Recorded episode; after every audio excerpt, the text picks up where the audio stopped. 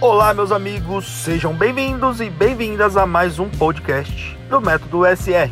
Hoje eu venho compartilhar um sentimento com vocês que acredito que a maioria de vocês já deva ter passado por isso.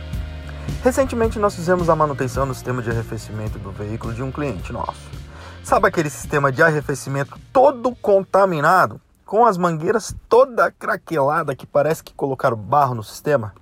Então, pegamos esse BO para resolver. Passamos o orçamento de mangueira, aditivo, selo do bloco do motor, bomba d'água, abraçadeiras, cano d'água, radiador, válvula termostática, água desmineralizada, aditivo e tudo mais que poderia prevenir um possível problema e corrigir o vazamento na mangueira superior do radiador.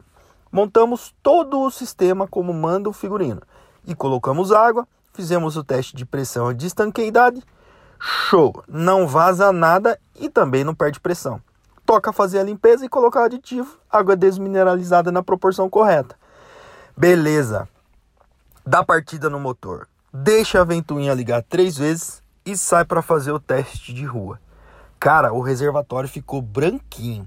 Só dava para ver o aditivo de radiador bem vermelhinho no nível correto. Fechou, meu. Libera o carro pro cliente. Meu cliente roda com o veículo alguns dias e alguns quilômetros e volta reclamando que o carro tá fervendo. Putz, qual será o BO dessa vez? Pronto, faz o teste de pressão e estanqueidade dessa vez e percebe que entra água no quarto cilindro. Putz, grilo, meu. Como que eu passo isso pro meu cliente? Meu Deus do céu. Bom, cabeça fervendo, mas eu preciso encarar a realidade e falar para ele que precisa desmontar para ver a causa. Aí, meu filho, aí é que começa o problema. E eu não sei se você que está escutando esse áudio já passou por isso. Mas o cliente já começa a falar: ah, mas quando aqueceu eu já parei. Eu não deixei o carro ferver.